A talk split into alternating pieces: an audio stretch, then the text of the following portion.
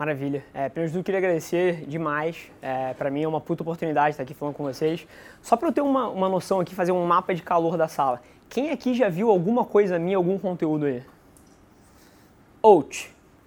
Sacanagem. Tô brincando. Brincadeiras à parte, é, vou falar um pouquinho, mais uma vez, sempre que eu falo para um grupo, eu tento fazer Estava até falando para o Barbieri, a engenharia reversa do que eu acho que vocês vão tirar mais valor do meu discurso. Eu não tenho pretensão nenhuma de sair daqui com vocês achando que eu sou isso ou que eu sou aquilo. Eu queria gerar valor para vocês. Eu queria tipo falar para vocês de coisas que talvez vocês ouçam bastante, mas não da forma que eu vou falar e talvez não com a franqueza que eu vou falar. Porque se tem uma coisa que, que eu tiro de muito feedback de todo mundo que interage comigo, é porque como eu não estou tentando vender nada, eu não tenho tipo assim um curso que eu quero que vocês comprem. Eu não tenho um e-book de 500 reais que vai te ensinar marketing. Então, como eu não, não preciso te fazer feliz, eu posso ser muito mais franco do que o normal, porque eu não tenho objetivo comercial nenhum.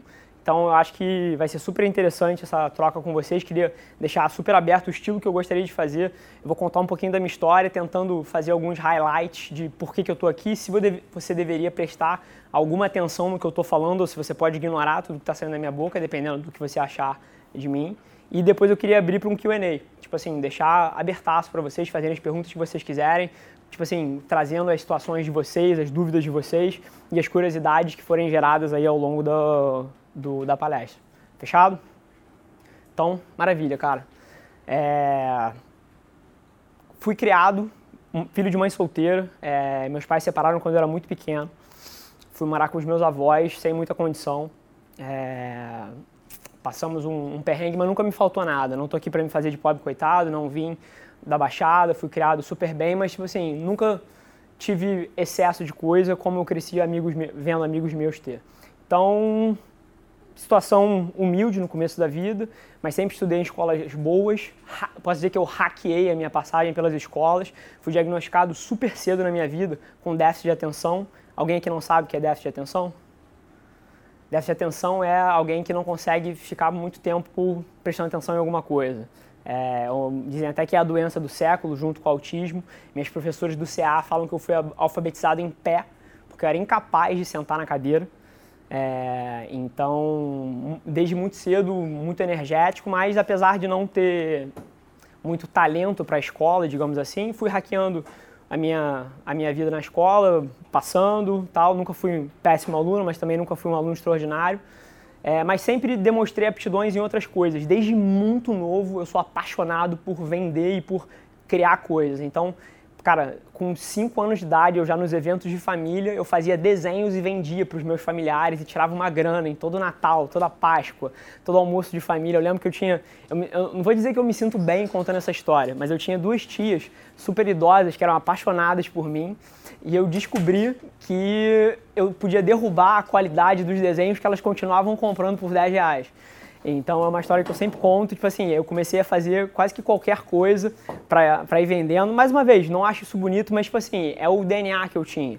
E aí, porra, 7, 8 anos, comecei a colecionar, por exemplo, card de Pokémon, ia vender, ia comprar, ia revender. Mais tarde, porra, isso passou a ser Cara, eu aproveitava cada oportunidade. Passou a ser churrasco quando eu tinha 15 anos. Depois eu aproveitava, por exemplo, todas as festas juninas para vender malvina, cabeção de negro, bombinha. Tipo assim, não estou dizendo que isso é bonito, mas sempre foi o meu DNA. Eu sempre gostei de fazer essas coisas. Então, fui hackeando, tipo, o meu, a minha vida na escola. Foi uma merda de um aluno na faculdade, estudei no IBMEC, lá do centro. É, mas fui uma merda de aluno por falta de autoconhecimento. Eu escolhi o curso de economia que não falava nada com quem eu era. Eu não sou bom de matemática, nunca fui bom de matemática. Curso de economia da BMEC, você faz quatro matemáticas, seis macros, seis micros, seis estatísticas, seis finanças e é tudo matemática. Então, tipo assim, eu não tinha tesão nenhum de estar naquela sala. Mas, por outro lado, eu já tinha uma paixão enorme por trabalhar. Então, enquanto os meus amigos estavam na sala, cara, eu faltava aula e estava no business da minha família trabalhando desde o primeiro período. E adorava aquela porra. Então, não fui um aluno muito bom na faculdade por falta de autoconhecimento, de ter escolhido um curso péssimo para os meus talentos e para o que eu gostava.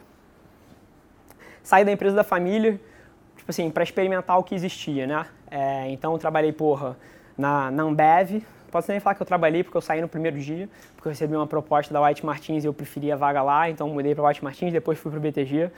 Me saí do BTG porque recebi uma proposta para fazer uma pesquisa acadêmica junto de um ex-ministro de Minas e Energia, e aí fui testar isso também. Então, experimentei um milhão de coisas, voltei para a empresa da minha família, é, que na, na, época que eu trabalhei antes era uma boa empresa, tinha um, um certo nível de mercado. Eu voltei para lá quatro anos depois e a situação era totalmente diferente. Então, a empresa que era super boa, tinha chegado a ter 150 funcionários, um faturamento super expressivo, estava falindo praticamente. Para quem entende, vocês são do curso de EDM, sexto, sétimo período, para qualquer pessoa que entende alguma coisa de operação de empresa, uma empresa que tem uma dívida igual ao faturamento, uma empresa industrial que tem uma dívida igual ao faturamento, ela é incapaz de pagar os juros quanto mais o principal. Tipo assim, é uma situação absurdamente adversa para você operar um negócio. Então, voltei para lá nessa situação, a empresa que já tinha tido 150 funcionários estava com 10 funcionários, praticamente reduzida a pó. Eu queria que vocês imaginassem é, uma empresa que tem a metragem quadrada talvez 20 vezes o tamanho dessa sala. E a única parte ocupada da empresa, porque todos os funcionários tinham sido demitidos, era uma sala da metade dessa, que estava com a parede decadente, goteira, ar-condicionado quebrado, não tinha dinheiro para consertar. Então, queria, quero que vocês imaginem essa situação. Foi para lá que eu voltei. Então, comecei, mais uma vez, vindo do BTG com um know-how de finanças bom, comecei pelas finanças da empresa. Comecei a tentar entender o que estava acontecendo, mapeei tudo, mas percebi muito rápido que, tipo assim, por mais eficaz que fosse uma gestão financeira, um renegociamento de dívida, uma administração de operação mais bem feita, tipo assim, a única forma de tirar a empresa do buraco era vendendo. Precisava botar dinheiro para dentro. Não tinha gestão bem feita que fosse tirar a empresa de onde ela estava. Então, uma situação super negra, ainda mais para um moleque de 23 anos, tipo assim, que nunca tinha liderado uma equipe, é, nunca tinha feito nada nesse contexto. Fui mergulhar em vendas. E aí encontrei um time de vendas totalmente desmotivado. Time de vendas, eu chamo de time, eram duas pessoas. Mas, e mal treinado, uma percepção muito adversa. A gente tinha um produto foda, eu não sei se alguém aqui conhece alguma coisa de engenharia, mas tem uma parte da engenharia que chama instrumentação industrial.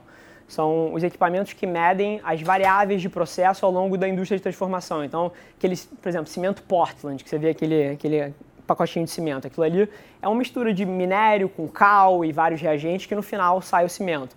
E, e para isso ser criado, você tem que passar por vários processos físico-químicos. E os nossos equipamentos medem esses processos. Então, a gente tinha um equipamento muito bom, mas que tinha uma percepção de mercado a pior possível. Imagina um equipamento que todo mundo olha e fala: caramba, esse negócio é horrível, baixo custo, baixa qualidade. Então, a gente tinha um produto ruim, um time mal treinado, mas era só uma questão de percepção. Então, a minha estratégia foi sugar tudo que o meu padrasto sabia de, sobre os equipamentos, sobre o mercado, para traduzir isso para conteúdo para poder treinar o meu time. Então, passei horas e horas entrevistando ele, tentando compreender o porquê que o equipamento era bom, como é que o mercado reagia, quem eram os competidores. Traduzi tudo isso para conteúdo e usei para treinar o meu time. Joguei o time de volta na rua, os resultados começaram a melhorar bastante. Só que o que eu vi muito cedo nessa jornada foi que não importa o quão bom os meus vendedores fossem, não era suficiente para tirar a empresa do buraco. Eu ia precisar de dezenas e dezenas e dezenas de vendedores para conseguir sair daquela situação. Eu não só não tinha dinheiro para contratar essa galera, como eu também não tinha tempo. Porque quando você contrata um vendedor, tem uma coisa chamada ramp up. É o tempo que ele demora para aprender, para tomar porrada no mercado, para entender o que funciona e começar a gerar resultado. E eu não tinha esse tempo. Então, aí me clicou uma coisa, porque o que, que eu estava tentando fazer? Eu estava tentando produzir conteúdo para treinar o meu time para que eles educassem os clientes a comprar o que eu queria.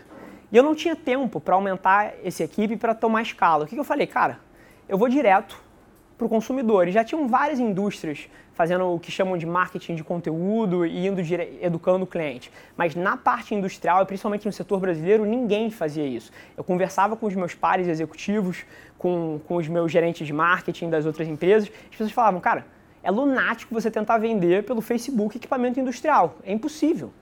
O, consumidor não está lá. Se você estivesse vendendo camiseta, você podia fazer Facebook Ads, mas digitalizar uma empresa industrial era uma coisa impensável no meu setor e principalmente no Brasil. Então era, era um pouco a minha situação, mas era a única saída que eu tinha e eu resolvi ir direto para o consumidor. Não mais treinar o meu time para que o meu time treinasse o cliente a comprar da gente, mas ir direto ao consumidor transformando todo aquele conteúdo que eu tinha criado para treinar o meu time em blog posts, cases de sucesso. Então, naquela situação horrível que eu estava, a única verba que eu tinha, todo ano a gente participava de uma feira. É, eu sempre conto essa história, super interessante, eu acho que fala muito com os economistas da sala daqui. Vocês vão entender por quê. Todo ano tinha uma feira chamada Rio Óleo e Gás. É uma das maiores feiras é, de equipamento industrial e de exploração de petróleo. Todas as empresas industriais do setor de transformação tendem a participar. E qual é a dinâmica de uma feira dessa? São centenas de fabricantes, centenas de empresas brigando pela atenção do público. Isso sempre me pareceu lunático. Eu via, e eu fui a vários quando eu era pequeno, mas eu acredito que marketing é uma questão de oferta e demanda. Só que oferta e demanda de atenção. Tipo assim, você tem um, um, certo número de eyeballs, né, de olhares, e você tem um certo número de empresas brigando por esses olhares a relação é exatamente igual de oferta e demanda. Quanto mais empresas estiverem brigando pelo olhar dos consumidores, mais dividida essa atenção vai estar. E quanto mais olhares dos consumidores tiverem, mais atenção as empresas ganham. E uma feira dessa, para mim, não fazia sentido, porque primeiro pelas dinâmicas de poder e ego que rolam nessas feiras. As empresas querem provar que são grandes, provar que são poderosas e elas acabam inflando os preços do metro quadrado. É um negócio absurdo. Você por um cubículo paga 300 mil reais. É um negócio de maluco. Então a gente participava desse negócio tradicionalmente todos os anos. Eu cancelei essa feira naquele ano. A gente não ia pegar um stand de 300, ia pegar um stand de 80, 90, no fundo de um poço, num, num canto escuro. E eu cancelei essa feira, peguei esse dinheiro e resolvi que eu ia aplicar isso em marketing digital, ia contratar um designer, ia contratar um programador para fazer um site. A gente nem site tinha, pra vocês terem uma ideia. É... Então foi essa decisão. Cancelei a feira por causa dessa dinâmica, eu achava lunático isso e resolvi apostar no marketing digital. Então, transformei todo aquele conteúdo que eu tinha usado para treinar o meu time em blog posts, cases de sucesso, subi um site moderno, otimizado para mobile. E aí está o grande lance que as pessoas eu conto não acreditam. Eu meti 70 mil reais em Facebook Ads em 2014, quando, quando empresa nenhuma fazia isso. Eu, obviamente não foi num mês só, foi num span de três meses, mas é, isso era tipo assim, totalmente lunático, ainda mais na, na, na indústria.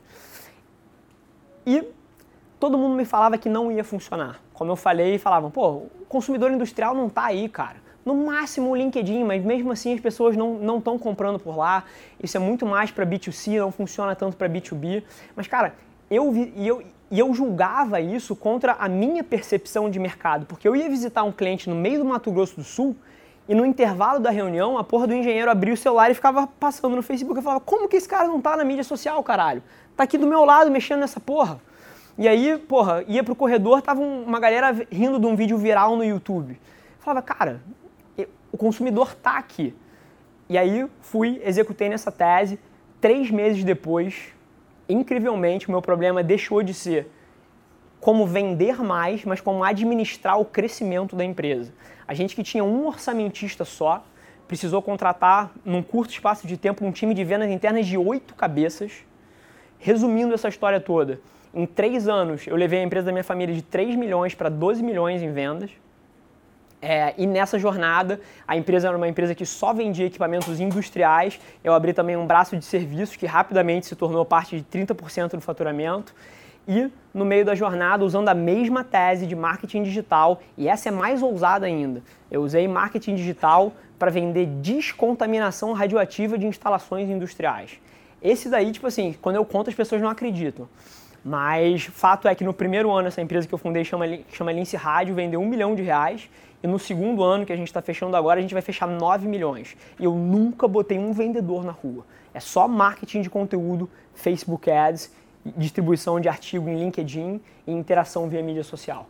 Então, eu tenho uma história bastante não tradicional nesse espaço e olhando para trás, agora quatro anos depois, vários dos meus competidores estão trilhando um pouco nos meus passos.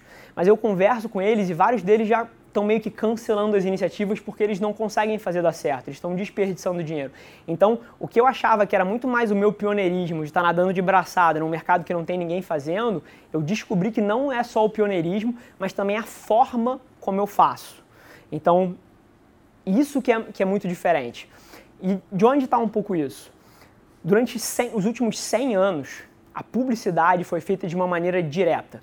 Você chegava lá, anunciava no rádio, anunciava na TV, tipo assim, tá aqui o meu produto, ele custa X, ele custa Y, a minha proposta de valor é essa, e era, e era direto. Só que na era que a gente está de excesso de informação, vocês e um engenheiro e um diretor, quando está numa mídia social, cara, ele não quer ver a sua oferta dizendo que você tem 20% de desconto. Cara, ele quer consumir alguma coisa do interesse dele. Então a dinâmica da venda mudou muito. As empresas que vencem nesse, nesse ecossistema, elas não têm um DNA de vendas. Elas têm um DNA que parece com uma empresa de mídia, uma empresa de publicidade. E o que isso significa? Ao invés de você anunciar o seu produto, você usa essas mídias para gerar valor para o seu público-alvo, de forma a criar um relacionamento que cria autoridade, que cria alguma conexão sua e depois você vende por branding. Mídia social não é uma ferramenta de venda pura e simplesmente. Mídia social é uma ferramenta de vendas via branding. Então é uma dinâmica muito diferente. Eu nunca coloquei uma propaganda falando do meu equipamento, falando do meu serviço. Tudo que eu faço é escrever artigos, blog posts, casos de sucesso que ajudam as minhas personas a resolverem os problemas que eles têm no, no dia a dia delas. E isso vai desde carreira até, cara, problemas em casa. É tão amplo quanto isso. E depois o que você faz é você opera esse relacionamento de maneiras inteligentes para monetizar para o teu negócio. Então, em cima dessa tese, é, no final do ano passado, eu resolvi criar uma terceira empresa, que é a Velar Media, que é, é uma startup, está em fase beta, a gente está rodando com 5, 6 clientes, é, um, uma, uma fase de teste de um ano, onde eu estou aplicando todas essas táticas, estratégias e essa mentalidade que eu usei para crescer os meus negócios em empresas dos outros é, e a gente deve lançar em meio do ano, final do ano, essa, essa nova empresa. E a Velar Media ela vai focar em duas coisas.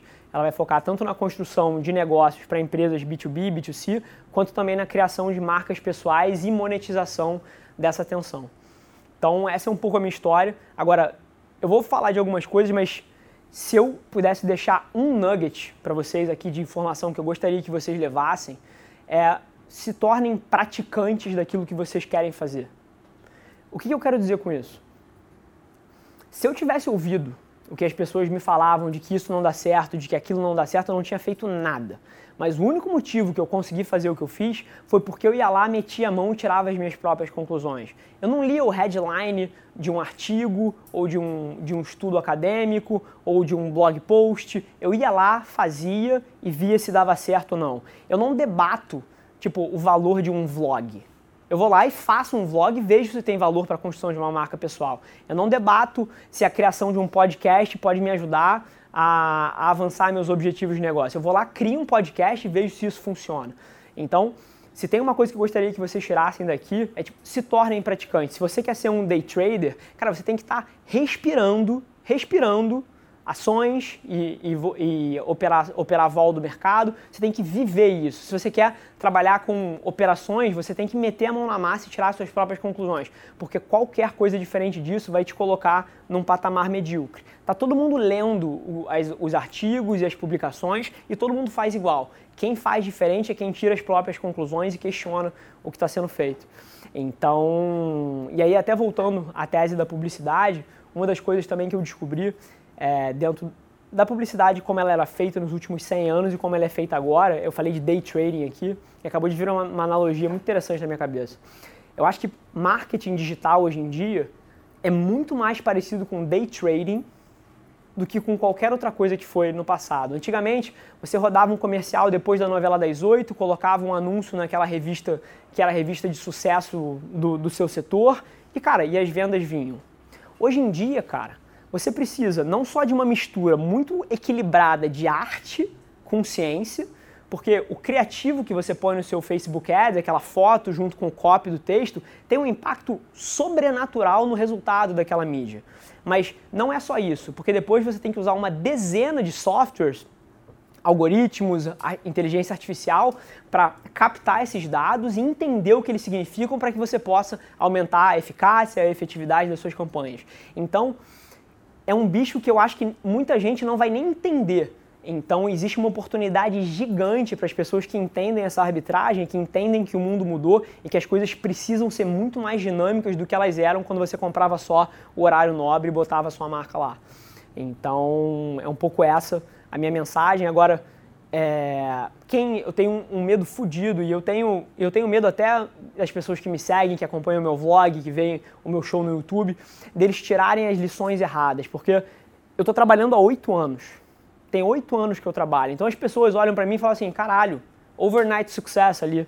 Tipo assim, do dia para noite, tá ali, foi de mil para 20 mil seguidores em um mês, é, porra, olha só, o moleque tem 27 anos, já fez isso, já fez aquilo. Cara, eu tô trabalhando há 8 anos. Eu demorei 8 anos para abrir a boca para começar a falar o que eu achava pro mercado. Então, cara, primeiro metam a mão na massa porque é muito trabalho duro. Isso tudo que vocês ouviram eu falar aqui em 15, 20 minutos, cara, se você falar que a minha carreira tem 8 anos, e vamos pegar só os depois da faculdade, 4 anos, porque aí fica mais justo aqui. Eu trabalho três vezes o que uma pessoa normal trabalha. Porque uma pessoa normal trabalha 8 horas. Eu trabalho para começar 14, 16. E eu, os primeiros três anos da minha carreira, trabalhei todos os sábados e domingos da minha vida. Então, com três anos de carreira, eu já tinha trabalhado por nove. Então, é muito trabalho duro. É muito trabalho duro. Se você acha que você vai conseguir um resultado diferente da média, fazendo o que todo mundo faz, cara, eu não tenho a menor pretensão aqui de magoar ninguém, mas você não vai conseguir. Isso é um fato. Se você quer fazer alguma coisa diferente, você tem que ser muito diferente dos outros. Então eu tenho um medo absurdo que as pessoas olhem, porra, o canal do YouTube tem três meses, então as pessoas acham que eu só estou trabalhando há três meses. Não, estou trabalhando há oito anos, 16 horas por dia. É a única coisa que eu respiro, eu abri mão da minha vida social inteira, dos 20 aos 26, para construir o que eu estou contando para vocês. Então, e mais uma vez, ninguém precisa fazer do jeito que eu faço.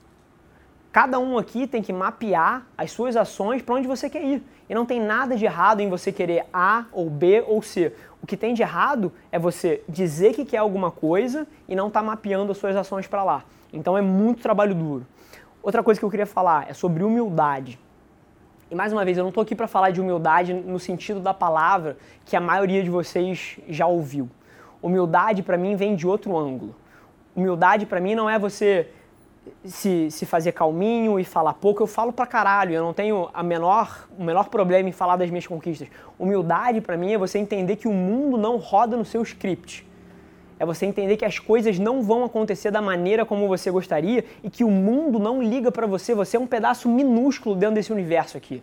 Então, é muito mais humildade para mim é você entender que você é uma parte minúscula desse ecossistema e que não é você que vai mudar a forma como as coisas são feitas. É você que tem que entender como o mundo roda e hackear o teu caminho ali por dentro. Porque a vida bate muito em quem não é prático, em quem não é eficiente, em quem não é realista com as coisas.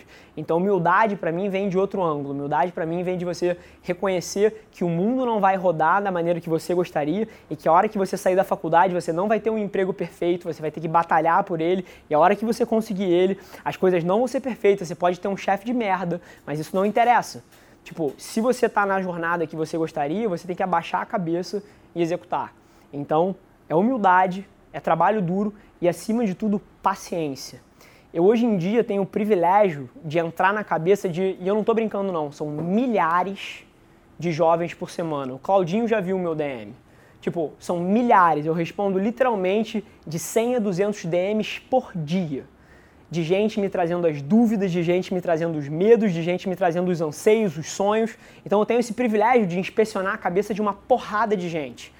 E eu vejo tanta gente aleijada com 22 anos porque não conseguiu o estágio que gostaria ou porque foi demitido do seu primeiro emprego. Cara, eu queria se eu pudesse colocar mais uma coisa na cabeça de vocês, é tirar esse peso das costas de vocês, porque vocês podem fazer tudo de errado pelos próximos 10 anos da sua vida e ainda ter muito tempo para fazer acontecer, ainda ter muito tempo para fazer dar certo. Você pode literalmente tirar os próximos 5 anos e experimentar tudo que você gostaria de experimentar, que você ainda vai ter 27, 28, 29, 30, 31, ainda tem uma vida pela frente. Então, eu sinto, cara, pessoas de 17 anos que vêm para mim falando que estão pensando em se matar porque a ideia não deu certo, porque o problema falou, caralho, 17 anos. Cara, 17 anos não estava nem pensando em trabalho. Então, é, tem um, uma pressão social hoje em dia para fazer as coisas darem certo e para você se provar, mas a única história que interessa é a nossa. Tipo assim, qualquer coisa que você dê de atenção para o que os outros querem para você está subtraindo do que você poderia estar tá vivendo e da sua experiência.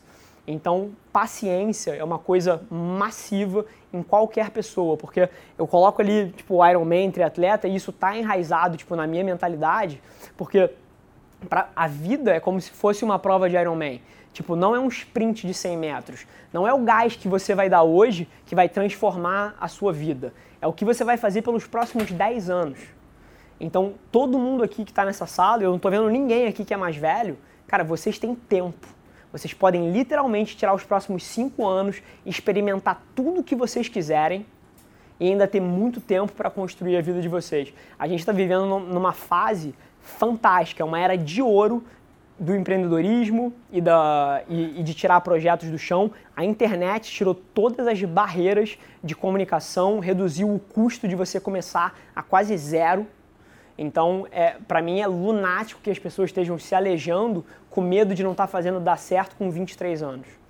Então, é um pouco isso o meu recado. Eu acho que eu, que eu vivo e respiro essas coisas que eu falei, humildade no sentido que eu falei, trabalho duro e, e paciência. E essa é um pouco da minha história. E agora, se a gente pudesse abrir um tempo para pergunta, para a galera tipo, tirar qualquer coisa, para mim é a coisa que, que gera mais valor. Porque tudo que eu falei aqui, vocês podem entrar no YouTube, vocês podem entrar no Instagram e vocês vão me ver falando mil vezes. Meu conteúdo é ultra repetitivo.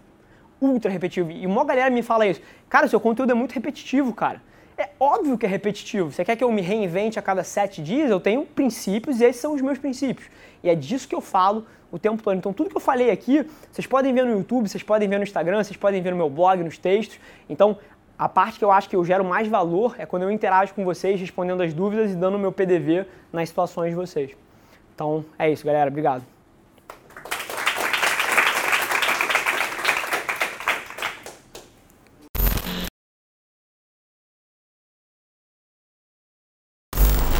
Cultura. E é um tema que a gente já debateu muito. Eu queria que vocês imaginassem uma empresa que já teve um faturamento muito expressivo, quase 150 funcionários, que é reduzida a 10. Eu queria que vocês imaginassem o cenário nessa empresa, que cada um de vocês estivesse trabalhando numa empresa média, uma empresa poderosa, com nome no mercado, e você assiste essa empresa virar pó. Como é que vocês acham que vocês iam estar se sentindo lá dentro? Me fala aí como é que você ia estar se sentindo. Meus jeitos estavam montados ali. O que, que você acha? Alguém sentiria alguma coisa diferente? Como é que vocês acham que vocês estariam em termos de motivação? Me fala aí. Ah, estaria me sentindo incapaz. Mais alguma coisa? Desmotivado, incapaz, dias contados. Vocês não, vocês não precisaram estar lá para saber o que, que eu vivia. Todas as pessoas que trabalhavam comigo, do meu lado, estavam assim como vocês falavam. E a culpa não é delas. Qualquer ser humano se sentiria assim. É impossível um ser humano querer dar um algo a mais se ele não vê uma possibilidade de um futuro promissor. O único motivo que eu trabalho tanto quanto eu trabalho e que as pessoas que vocês veem trabalham tanto quanto trabalham é porque elas veem uma possibilidade de um futuro, de um futuro brilhante ou de modificar e transformar a vida de alguém, seja lá o que for sucesso para ela. Mas elas enxergam essa possibilidade. E numa empresa que está na pinimba, você só enxerga o lado ruim. Então a minha maior dificuldade foi reverter a cultura da empresa para uma cultura positiva e para a cultura que o Claudinho conhece, que a gente tem lá hoje em dia. É, e aí, respondendo a próxima pergunta, que eu sei que essa minha resposta não agregou valor nenhum para vocês. Eu só fiz todo mundo se sentir mal aqui durante um minuto. Mas a forma como eu virei isso é um processo muito gradual, mas mais uma vez, eu entrei lá e eu pedi a confiança de todo mundo, eu falei que eu ia mudar as coisas. E mais uma vez, eu podia ter errado, podia não ter mudado, todo mundo acreditado em mim e todo mundo se fudido mas não foi o caso. Eu prometi, falei que ia mudar, falei que a gente ia fazer diferente, e aí as pessoas começaram a ver micro vitórias. Então elas viam mais um contrato entrando.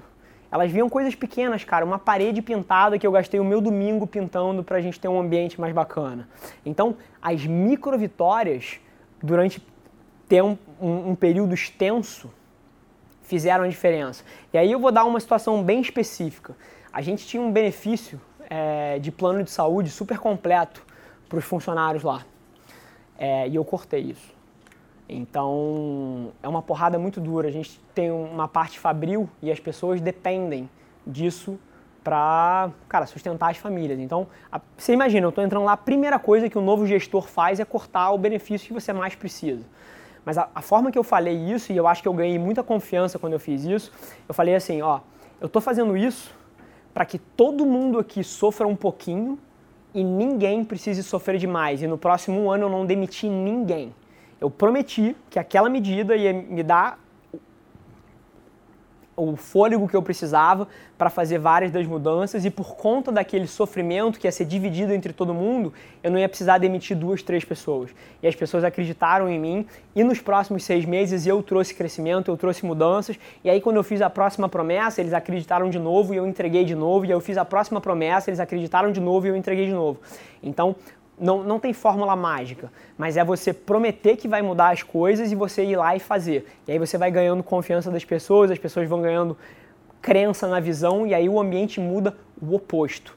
Hoje em dia, o que eu tenho lá é, é uma situação fantástica, porque as pessoas enxergam esse futuro brilhante, vendo várias pessoas sendo promovidas, ganhando PLR, ganhando bônus, e aí todo mundo quer fazer mais, por que as pessoas querem fazer mais? O resultado é melhor. Quanto melhor o resultado, mais espaço tem para as pessoas crescerem. E aí as pessoas se dedicam mais ainda porque as possibilidades são maiores. Então agora eu estou no oposto. Eu estou num círculo virtuoso. Mas foi assim que eu, que eu tomei conta desse negócio. Foi muito aos poucos, prometendo as mudanças e depois entregando. Interessante a pergunta. Ninguém acreditou em mim. Só que eles não tinham outra opção. Eu cortei o plano de saúde e eu mandava naquela porra e parabéns. Só que eu prometi, as pessoas ouviram, podiam ter acreditado ou não, mas um, dois meses depois, eu fui lá e entreguei. E as pessoas começam a falar, porra, peraí. O moleque foi lá e fez. E aí eu prometi a outro, metade duvidava, e eu fui lá e fez. E eu vou te dizer uma coisa muito curiosa. Passam-se quatro anos, a empresa agora tem quase 70 funcionários, e tem gente que não acredita até hoje que viu essa transformação toda, mas continua batendo de pé junto, que vai dar errado e que é mentira e que não sei o quê. E, e é muito interessante, é, eu, eu, sou muito preocupado com a cultura e com o ambiente de trabalho. E a, até um ano atrás, e aí eu falo de paciência, eu comecei a fazer bastante dinheiro com um ano e meio depois que eu peguei a operação da empresa, mas eu nunca tirei um centavo da empresa. 100% do lucro voltava para o negócio em forma de reinvestimento para crescer o business. É... E a minha escolha, por exemplo, era entre demitir uma pessoa negativa dessa, que não era comprada na ideologia, ou contratar um software novo que ia alavancar as vendas, ou contratar um vendedor novo, ou contratar mais um cara para a área de marketing. Então, durante os primeiros três anos, eu tive esse trade-off, porque não sobrava dinheiro. Eu tinha que escolher entre crescer a empresa e aceitar esse cara nojento lá dentro, que não compartilhava a visão, ou dar um cut no crescimento da empresa e demitir esse cara, porque a maioria das pessoas que, que, que tinha essa mentalidade negativa e que precisava ser cortada, estava lá há 25 anos. Então a rescisão é tipo assim, 250 mil reais. Então, era um trade-off que eu tinha e durante os três primeiros anos eu engoli muito sapo, deixando essas pessoas lá dentro para investir no crescimento da empresa, mas no terceiro ano agora eu demiti todo mundo, eu gastei quase um milhão de reais demitindo gente, é, mas limpei a empresa e hoje em dia só tá lá dentro pessoas que acreditam na visão, que são compradas e que querem dar um algo a mais. Muito interessante. Cara, não dá nem pra falar que eu passei um dia lá, eu achei o escritório maneiríssimo, acho que eu falo isso. É, eu, eu, levei que uma geladeira de cerveja no ambiente de trabalho é, é bacana. Eu acho que foi isso que eu levei da Ambev. Mas da é, eu tive um, um chefe que não era meu chefe direto, mas ele era o chefe da minha chefe. E o cara era um cometa. Ele tinha tipo 29 anos. Rafa, o nome dele também, Rafael. Rafael Campos. E se ele por, um, por acaso assistir esse vídeo um dia, Rafa, você me, você me inspirou muito. É, e ele era totalmente fora da curva. A é uma empresa muito tradicional, muito conservadora. E ele teve um crescimento, tipo assim, que ninguém nunca teve dentro da empresa. E o cara era diferente. Então eu tinha muito contato com ele, era um cara que juntava a equipe, debatia tudo abertamente. Se tinha alguém incomodado, ele sentava com a pessoa. Então eu acho que eu suguei muito dele esse lado da comunicação e de não deixar os problemas crescerem a um ponto que depois eles não são solucionáveis. E do cara, foi onde eu aprendi a ralar, eu diria assim. Sinceramente. É, lá é um ambiente diferente, independente de, de crise ou independente de, de, do que vocês achem do do banco, lá é um ambiente, pelo menos na época que eu trabalhei lá, muito diferente. Então você aprende a dar duro, você não vê ninguém lá que não tá ralando, você aprende, tipo assim, que você pode dar muito mais do que você achava que você dava, porque a barra é simplesmente mais alta. Então do eu acho que eu levei isso. E da consultoria com, com o ministro de Minas e Energia, que eu acho que eu levei a maior lição. Eu acho que mudou minha vida. É, o cara foi um dos fundadores da Fibra, um dos fundadores, foi presidente do conselho da Vale do Rio Doce, foi ministro de Minas e Energia, ministro de Planejamento, então assim, um cara totalmente fora da curva. E eu fiquei seis meses escrevendo é, um livro junto dele. E o que eu percebi nesse processo foi que ele era, uma pessoa exatamente igual a gente. Exatamente. O cara não tinha nada de extraordinário, mas ao mesmo tempo ele era extraordinário. Ele não era mais inteligente do que eu, mas ele estava numa posição assim que ele entrava na e vinha, cara, o presidente da que não estava na reunião com ele, mas o cara descia para ir na sala para falar com o cara. E, e, ele era uma pessoa totalmente comum. Então, me abriu o olho que as pessoas que todos vocês admiram, cara, elas não são muito diferentes de você. O que elas fizeram foi elas escolheram uma trajetória e executaram naquela merda durante anos a fio, com disciplina, com foco, mas eles são exatamente iguais a você. Então isso fundiu a minha cabeça em termos do que eu achava que era possível, porque até aquele ponto eu meio que idolatrava essas figuras emblemáticas do empreendedorismo, essas figuras emblemáticas da política, mas eu conheci várias delas, tive como presidente de várias empresas nesse processo, porque o livro era sobre energia, então tive como presidente de órgãos regulatórios, presidente das empresas, diretoria executiva, e cara, as pessoas são muito iguais a vocês não tem muita diferença. São só pessoas que ou tiveram oportunidade, sorte, mas acima de tudo se dedicaram durante muito tempo numa direção só. Acho que isso foi a maior, a maior lição que eu tive e abriu a minha cabeça porque eu achava que era possível.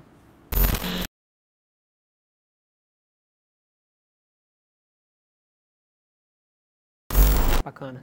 É, eu acho que podem ter duas coisas acontecendo. A primeira, que você seja um puta planejador, um puta idealizador, um cara visionário, mas você não sabe vender porra nenhuma. Vender é um talento real. É uma coisa, tipo assim, você saber vender é diferente. E, e, é uma coisa que, cara, eu aconselho qualquer um que quer ser bem sucedido a aprender a vender, porque você precisa vender a sua vida inteira, você precisa vender as suas ideias, seja num projeto de empreendedorismo dentro de uma empresa, você precisa se vender, você precisa, cara, vender para os seus amigos, para influenciar as pessoas. Cara, vender é vida. Então pode ser que você não venda muito bem. Então isso é uma hipótese real. A segunda hipótese, cara, é que e mais uma vez, eu olho pela minha ótica. Talvez você não tenha, e eu tenho vários amigos que estão tentando empreender e também têm dificuldade, a maioria deles não tem tração. Eles têm uma ideia, mas não tem evidência nenhuma que aquela ideia, que o mercado está disposto a pagar por isso.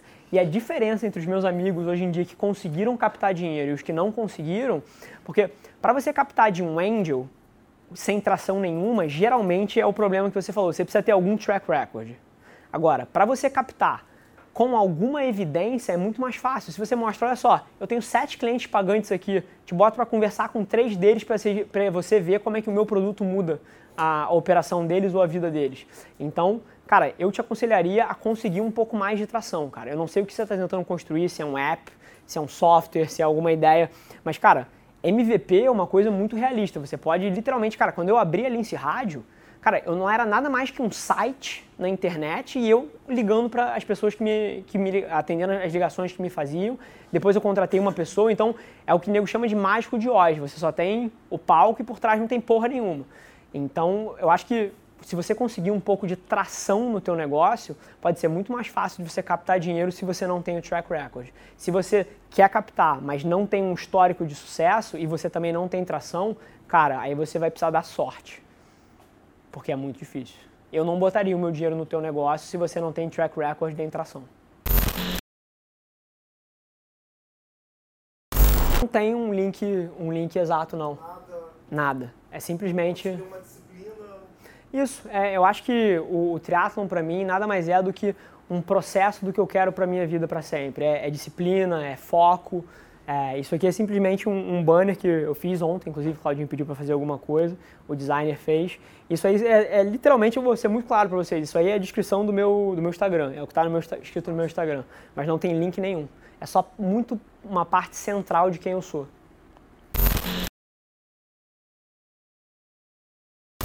Hoje em dia eu tenho funções executivas na Instrumentos Lins, que é a empresa que o meu padrasto fundou há 35 anos atrás. É, eu que administro a operação inteira, eu que coordeno vendas e o marketing. É, e eu supervisiono a, a, diretora de operações, então ainda tenho isso, participo de alguns comitês e da parte de definição estratégica, mas não vendo mais não tenho atividades de client facing. É, é só uma parte mais de gestão. Isso é um. Na Alliance Rádio, eu ainda tenho algum caráter é, executivo de execução. Então, por exemplo, semana que vem eu tô, tô na, tô na ainda faço alguns, alguns calls com clientes para fechar negócio, mas estou cada vez mais me afastando disso. E, e qual é o negócio da Lince Rádio? A gente faz consultoria e execução de serviços em proteção radiológica. O que, que, que, que é isso? É, proteção radiológica nada mais é vou dar até um passo atrás. Na indústria de transformação, em vários momentos você usa radiação, radiação mesmo, radioatividade, Aquele negócio que no filme vocês veem verde brilhando, não é verde, não brilha, mas é real. A indústria usa isso. E você tem uma série de normas de segurança para poder se adaptar a isso para garantir a segurança dos seus funcionários. E a gente tanto aplica consultoria nessa área aconselhando as empresas sobre como tratar isso e como implementar essas práticas, como a gente também terceiriza 100% disso. Se você não quiser ter ninguém na sua empresa que é dedicado a fazer isso, a gente põe funcionários nossos lá que vão tomar conta disso para você, porque é um nicho muito específico e as empresas tendem a não saber fazer. E aí, a partir, e aí foi a grande virada do negócio. Tem 12 meses, a gente verteu para uma parte muito forte de descontaminação de ativos offshore.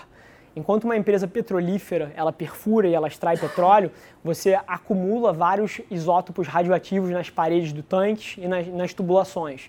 E isso de tempos em tempos não só obstrui as vias de operação, como também aumenta uma coisa que a gente chama de taxa de exposição, que é simplesmente o cara que está andando no andaime, está do lado de um duto e aquele duto está emanando radiação nele. Então você de tempos em tempos você tem que abrir esses dutos e jogar um jato d'água específico, fazer uma raspagem, recolher esse material todo, colocar em tambores, isolar e descartar em depósitos radioativos. E a gente faz essa operação inteira hoje em dia. E a gente tem clientes muito grandes. João, depois bipa esses nomes todos aí. Sim, e a Velar Media que está nascendo agora.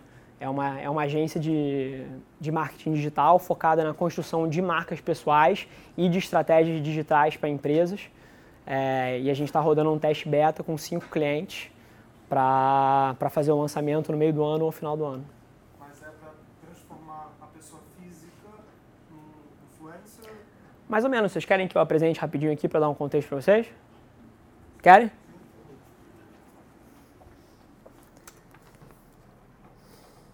Dada para cá, ele é um pitch para clientes e, investidores. Então, ela, ela, é um pouco diferente. Mas, mais uma vez, a Velar Media é a agência... Será que você conseguiria fazer para a gente um pitch como se, como se a gente fosse um...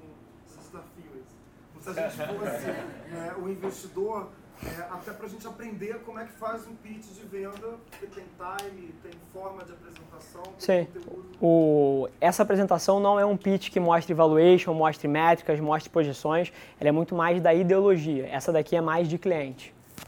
Então, mas eu faço da maneira que, que eu apresentaria. Essa aqui é um pouco mais corporativa para um cliente, ela seria segmentada ou no que eu chamo de Avelar Enterprise ou no que eu chamo de Avelar Talent, são dois produtos diferentes, e essa aqui tem todos os produtos. Então é mais um overview da empresa, mas, mas eu faria da maneira que, que eu faria para um cliente. Então vamos lá.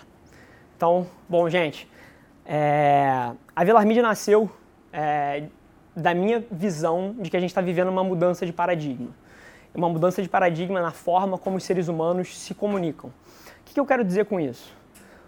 Toda vez que o meio muda, as pessoas se confundem. Então foi lá 60, 80 anos atrás, quando apareceu o rádio e a forma das pessoas se comunicarem mudou. Depois, 50 anos atrás, quando apareceu a televisão e mudou radicalmente a forma como as pessoas se, se comunicam. Foi nos anos 80, 90, quando a internet apareceu e mudou mais uma vez a forma como as pessoas se comunicam. Agora, as mídias sociais estão alterando drasticamente a forma como a gente se relaciona e a forma como os negócios podem, podem ser criados. Mas o que eu queria que vocês entendessem é que o, o meio muda, mas o que importa é a mensagem. Então, as pessoas se perdem toda vez que isso acontece. Porque a gente é muito romântico com a forma em que as coisas são feitas. Eu já apresentei para você aqui a, o desrespeito que os executivos atualmente, que as empresas têm com esse novo ecossistema. Então, toda vez que o meio muda, as pessoas se confundem. Então, isso está abrindo uma oportunidade muito interessante. E isso vem um pouco do fato de que a tecnologia não é um mal. A tecnologia não veio aqui para afastar a gente. Eu acredito profundamente numa tese. Você pode olhar para as mudanças que acontecem no mundo e você olhar elas de um olhar otimista e positivo, ou você pode ser negativo sobre as coisas. Mas eu te digo uma coisa: se você está sendo negativo com as mídias sociais, com a internet, você olha para um casal jantando num restaurante onde os dois estão no WhatsApp, ou os dois estão olhando no Instagram, você fala, pô, que pena, eles não aproveitam é, o momento juntos. Cara, esse casal, há 20 anos atrás, estaria olhando um para a cara do outro, sem falar nada, talvez um momento esquisito, ou talvez estivesse discutindo. Da mesma forma que as crianças antigamente, às vezes estariam isoladas em casa e hoje em dia tem a oportunidade de conectar com pessoas na internet. Então, mais uma vez, você não vai parar isso aqui. Isso aqui chegou para ficar. Então você pode ou choramingar e, e, falar, pô, as coisas antigamente eram melhores quando as crianças brincavam na rua, ou você aceita que isso veio para ficar e você se adapta a essa coisa. Então, o que eu queria trazer para vocês é que como é que isso se aplica ao ambiente de negócios? Isso se aplica porque atenção é a moeda em cima das quais os negócios do futuro vão ser construídos. E o que eu quero dizer com isso? Não importa, literalmente não importa o quão charmoso você é, o quão bonito você é, o quão foda o seu produto é, nada disso adianta se você não tiver a minha atenção, se eu não estiver prestando atenção no que você está falando. Você pode ter o melhor produto do mundo. Se você não tem uma audiência para falar com você, para escutar a sua mensagem, você não vai vender uma unidade disso aí. Então, no mundo digital, atenção é a moeda. Então, a minha tese nas quais eu estou construindo todos os meus negócios é as, são as pessoas e as empresas atuarem como empresas de mídia. E eu vou explicar um pouco mais na frente o que isso significa, mas um resumão para vocês seria você não ser mais uma empresa de cosméticos, você não ser mais uma empresa farmacêutica, você não ser mais uma empresa de biscoito. Você é uma empresa de mídia, vírgula, uma empresa de biscoitos. Você é uma empresa de publicidade, vírgula, uma empresa de cosméticos. O que isso significa? Isso significa que você tem que estar exposto nas plataformas digitais com conteúdo relevante para sua audiência e como uma consequência você vai vender mais produtos. O seu concorrente no século 21 e daqui para frente não vai ser mais o cara que está do seu lado produzindo cosméticos que há 30 anos atrás você batalhava com ele por preço. O seu concorrente vai ser o concorrente que está concorrendo com você pela atenção da pessoa que você quer vender. Então é aquele blog daquela blogueira, é, é aquela publicação digital que todo mundo lê, é a pessoa que está invadindo o feed do Facebook da pessoa que você gostaria de vender. Então, até os seus concorrentes, eu acredito que são os seus competidores digitais e não mais os seus competidores físicos que fabricam o mesmo produto que você. E aí, tudo isso acontece e cada vez mais vai acontecer no ambiente mobile e social. 50% do tempo que as pessoas gastam no celular hoje em dia é em redes sociais. Isso é um dado estatístico. E aonde que elas estão nas redes sociais? No celular. Se você perguntar para qualquer moleque de 13 anos de idade hoje em dia, ele vai te falar que ele quer ser um youtuber, ele vai te falar que ele quer ser um influenciador. Quem aqui tem irmão mais novo? Alguém aqui tem um irmão mais novo dessa idade, assim, 10, 12 anos, que gostaria de ser um youtuber? O irmão da, da minha esposa também. Isso, isso é uma realidade. As crianças hoje em dia estão crescendo com esse sonho de se tornarem influenciadores e, e, e personalidades digitais. E isso tudo está acontecendo no ambiente mobile e social. Daqui a cinco anos, ninguém mais vai ter uma TV em casa. Você vai ter ou, uma TV da forma como a, gente, como a gente consome. Você vai ter o seu celular e você vai arrastar o app que está no seu celular para a sua TV. Você, eu já me pego à noite, em vez de abrir o meu laptop que eu preciso ligar, cara, eu puxo o meu celular, deito na cama e assisto o YouTube ou Netflix no celular. Eu pedalo hoje em dia de manhã com o celular em cima da bike, vendo uma série no Netflix ou escutando um podcast. Então, essa daqui é a nova atmosfera onde a atenção das pessoas está. E se você comprou de mim que a atenção é a variável em cima de, dos quais os negócios do século XXI vão ser construídos, é aqui que você tem que focar. Então, o que é a Velar Mídia? A Velar Mídia nada mais é que uma resposta para as demandas do agora. Existe uma esquizofrenia no discurso dos negócios, do que eles acham que é importante. Se você conversar com um executivo de uma empresa, ele vai te falar que as mídias sociais são super relevantes e que é super importante no planejamento estratégico dele, mas se você escrutina o que eles estão fazendo, as palavras deles não mapeiam para onde, onde a boca deles está tá apontando. Então, o que eu estou propondo é a abordagem bem sucedida que eu tive nos meus negócios.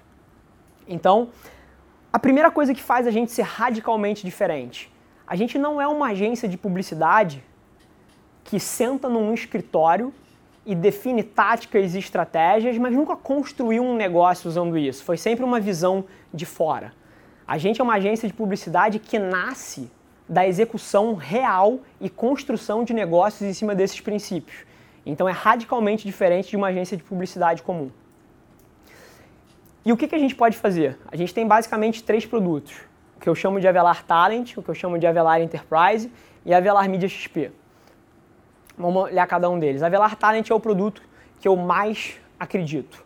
E ele nada mais é do que uma plataforma para criação de marcas pessoais, cuja atenção dessas marcas pessoais depois é operada de uma maneira inteligente para os seus objetivos de negócio. Eu vou explicar um pouquinho como é que isso funciona mais na frente, mas aqui Está uma citação que eu não posso dizer de quem é, porque a gente está com NDA nos, cinco clientes que a gente tem, mas a frase dele foi: Eu olho para as pessoas do meu lado e as que estão tendo retornos desproporcionais estão executando em cima disso que você está me falando. E é óbvio que eu quero isso para mim. Então, se você olha, sei lá, um influenciador que tem 7 milhões, o Felipe Neto, vamos dar um exemplo aqui, vocês podem odiar o Felipe Neto, mas eu não sei se vocês sabem, o cara ganha um milhão e meio por mês. Você odeia ele, cara, mas ele reconheceu isso aqui, criou sua audiência e monetiza de maneiras super inteligentes essa atenção que ele tem hoje em dia. Isso é real, só que as pessoas não não estão enxergando ainda da maneira correta. E como que a gente faz isso? A gente usa as mesmas estratégias digitais que eu usei, por exemplo. Como eu falei para vocês, eu sou um cara que nem mídia social tinha três meses atrás. Eu criei as minhas mídias sociais e há exatos um mês atrás, exatos um mês atrás, eu comecei a implementar as estratégias que eu acredito que são as corretas. O meu Instagram foi de mil para 15 mil seguidores em 30 dias. Eu não comprei um seguidor. Quem participa aqui, consome meus conteúdos, vocês veem o engajamento louco que eu tenho lá. Eu tenho uma taxa de engajamento totalmente estratosférica. E o que, como é que esse produto funciona? Ele passa pela formação da sua estratégia digital, depois isso se traduz numa construção de marca para você. Então você vai ficar reconhecido como uma pessoa que entende de esporte, como uma pessoa que entende de consultoria para negócios, como uma pessoa que entende de cosméticos. E depois a gente usa estratégias inteligentes e inovadoras para monetizar essa atenção, seja com e-commerce, seja com product placements, seja com deals com marcas, seja com publicidade. Tem várias maneiras de você monetizar a atenção.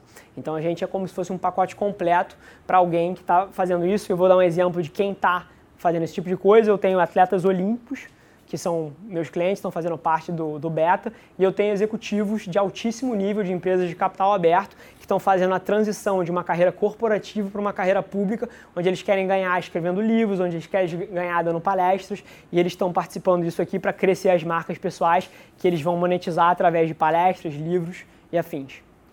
Então, basicamente são quatro passos. A gente define os seus objetivos, é, a gente coloca o time certo para produzir o conteúdo que você precisa. A gente adapta as estratégias, as oportunidades e a gente, a gente é uma empresa totalmente tech-driven, a gente tem dezenas, dezenas não, tem um pouco mais de 10 softwares que a gente usa para metrificar tudo que a gente vê e para rodar as análises. Então, a gente compreende o panorama das oportunidades e alavanca os insights para adaptar a estratégia e depois a gente opera essa atenção para os objetivos quaisquer que eles sejam. Então, desde venda de livro, até aumento da, da, da, do seu speaking fee, até, como eu falei, product placement, abrir um e-commerce, enfim, tem várias maneiras interessantes de você monetizar essa atenção que você conquista. E aí a gente tem uma estratégia muito peculiar, é uma estratégia em forma de pirâmide. É, é o que eu faço para minha marca pessoal, por exemplo. Eu tenho pilares de conteúdo, como quem acompanha aqui, eu tenho o Mentality Show e o meu vlog. E a partir desse conteúdo, eu tenho redatores no meu time que assistem esse conteúdo e escrevem artigos com base no que eu falei nesse, nesses programas, seja um podcast, seja um programa de entrevista. Eles escrevem artigos com base nas minhas palavras, que podem ser publicados. E esse conteúdo todo depois é quebrado em vários micro conteúdos para distribuição nas mídias sociais. E o que, que isso permite? Eu não sou um influenciador digital que passa o dia inteiro fazendo selfie, passa o dia inteiro programando e produzindo conteúdo. Eu faço coisa pra caralho, eu administro três empresas. Mas isso funciona para mim. Porque isso me exige uma porcentagem de tempo ridícula. Eu gasto de 20 a 30 minutos nos dias que eu gravo um pilar desse, seja um Mentality Show, quem já, quem já assistiu, o Mentality Vlog, que é um vlog onde eu documento a minha vida, não me toma um segundo, porque o João, que está ali atrás sentado com vocês, ele me acompanha o dia inteiro e filma tudo que eu faço, eu não produzo nada, e depois o meu time transforma isso num conteúdo que eu chamo de pilar. E aí ele pode ser um show, um vlog, um podcast, depois o meu time de redação e os designers consomem esse conteúdo, produzem os artigos que vocês leem, que podem ser distribuídos no Medium, no LinkedIn, no Facebook, no seu próprio blog, e depois tudo isso é quebrado em micro conteúdos para as plataformas relevantes. Então são os drops que vocês veem do, dos momentos de 30, 40 segundos que tem, no, que tem no meu Instagram, que tem no meu Facebook, são aquelas citações que vocês veem. Então tudo isso é retirado desses meus conteúdos de pilar. Então eu dedico muito pouco tempo ou quase nada e tenho uma exposição de mídia sobrenatural para a dedicação que eu faço de tempo. Então essa é um pouco a tese. A parte da Avelar Enterprise nada mais é do que a aplicação de tudo que eu sei que dá certo e que eu fiz dar certo nos meus negócios. E aqui está uma citação de um dos nossos clientes, também do ramo industrial é, pesado, que falou que agora para mim é óbvio que o que levou a gente de 0 a 1 um não vai levar de 1 um a 10. Então, qual é a, a, a antes da tese, mais, mais uma vez, a estratégia é muito similar, só que para um ambiente de negócio, a gente define a estratégia digital, a gente usa esses princípios para gerar oportunidades em escala, que traz crescimento exponencial para o seu negócio. Mas essas palavras aqui são palavras super batidas e mega clichês, se você falar com qualquer agência, é isso que vão te vender mas a mentalidade como eu faço as coisas é muito diferente. Então, só para passar por um passo a passo aqui, basicamente o que acontece na Velar, na Velar Talent, a gente define os objetivos, produz conteúdo e distribui estrategicamente, alavanca os insights baseados em dados para aumentar a eficiência das campanhas e entrega oportunidades reais para o seu time de vendas para aumentar o seu faturamento. Mas qual é o grande lance disso aqui que eu entendi ao longo do tempo? É aquela coisa do DNA de empresa de mídia que eu falei para vocês. Durante 100 anos, a publicidade foi feita como forma de propaganda, que se resume a uma oferta direta, que tem o objetivo de converter aquele prospecto. Só que o que, que acontece como consequência desse modelo de negócio? É todo mundo querendo vender, por exemplo, um mate, querendo vender uma caneta. Quando você faz propaganda, você está no negócio de vender canetas. Então, o mercado para vender caneta são só as pessoas que estão querendo comprar caneta. E vocês vão entender como isso implica no tamanho de mercado que você consegue para sua empresa. Mais uma vez, super relevante que você entra num jogo de competição por preço também. Quem aqui, quando fosse comprar uma caneta, não ia comparar o preço das duas canetas? É óbvio, você está indo comprar uma caneta. Mas quando você tem um DNA que eu chamo de DNA de mídia, em vez de propaganda, o que você faz é você produz um conteúdo educacional relevante, que gera valor para a sua audiência, que constrói um relacionamento. E eu vou provar para vocês que isso tem um mercado gigante para o mesmo produto que, um, que no outro modelo tem um mercado pequeno e onde em vez de competição por preço você tem poder de preço. Isso se dá por isso aqui. Quando você aplica na sua publicidade DNA de vendas, você só vai acionar e impactar as pessoas que querem comprar o seu produto. Então, se você está vendendo curso de marketing, você só vai conseguir vender se você anuncia curso de marketing para quem está no mercado para comprar um curso de marketing.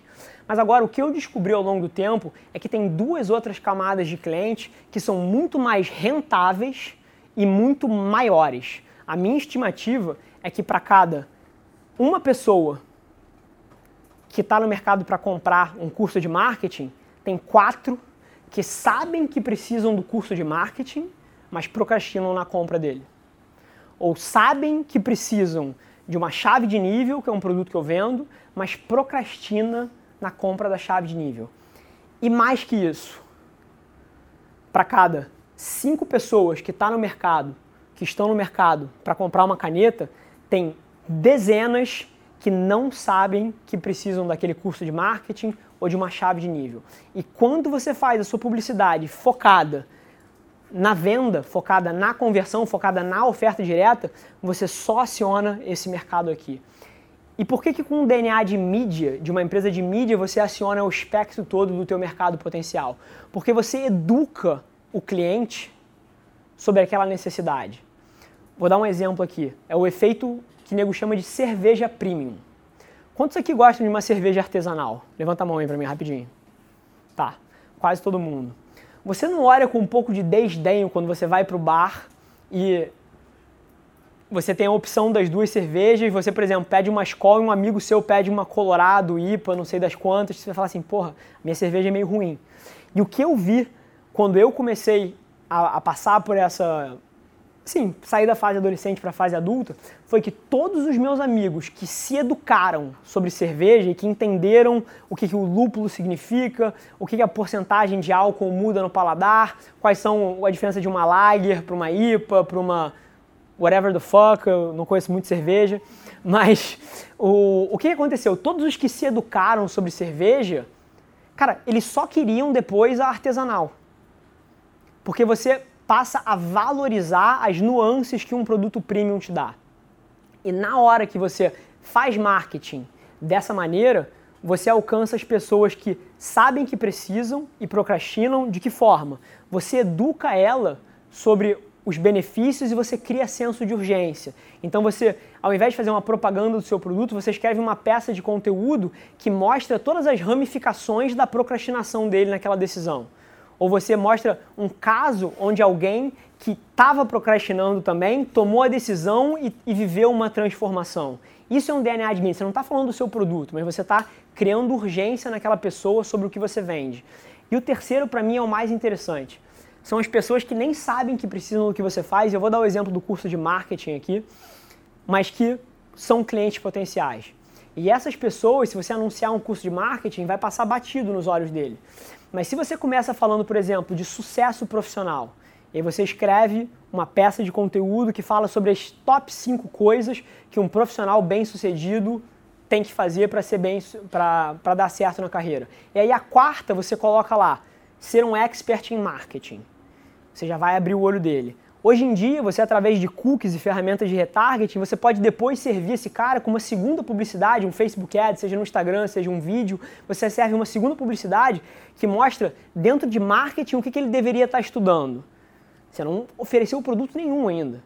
Mas você está educando ele que nem sabe que precisa de um curso, de que o curso pode ser benéfico para ele.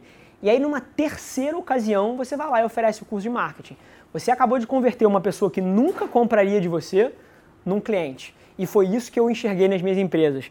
E aí eu comecei pelo mercado de automação industrial. O Brasil é um país atrasado tecnologicamente. Se você viaja para o meio do Mato Grosso do Sul e entra numa planta cimenteira, você vai ver a decadência que é a situação brasileira industrial. Então, as pessoas não só procrastinam nas decisões porque não tem dinheiro e para comprar aquele equipamento ele tiraria de outra parte do orçamento de capex ou de opex, ou ele nem sabe que precisa porque ele não foi educado dos benefícios daquilo. Então, quando eu comecei a produzir conteúdo mostrando os benefícios, criando o senso de urgência, eu não só aumentei o meu mercado potencial, como eu passei a vender dezenas de vezes mais do que eu vendia e do que os meus concorrentes vendiam anunciando só para quem está no mercado para comprar. Então essa é um pouco a diferença da minha filosofia e da forma que eu faço marketing. E não é só a filosofia, você precisa dos softwares e das táticas e dos algoritmos para poder rodar essas campanhas. Então, a máquina de vendas que eu chamo, que é o que eu tenho hoje em dia, que são centenas de clientes me ligando por dia, querendo saber quanto custa, querendo saber como é que ele faz para comprar, funciona mais ou menos assim.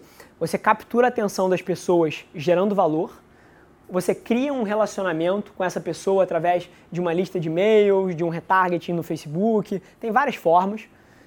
Nesse processo você vai educar o mercado e como consequência você vai vender mais. Só que o que, acontece que é super interessante, depois que o cara passa por essa máquina inteira aqui, cara, ele não quer mais o produto ruim, ele quer o seu produto porque você criou essa autoridade e foi você que educou ele sobre as necessidades. Então, o poder de preço eu cobro duas vezes o que os meus concorrentes cobram por uma coisa que é quase equivalente, porque eu tenho um branding alucinante da percepção que as pessoas têm do que o meu produto faz por eles.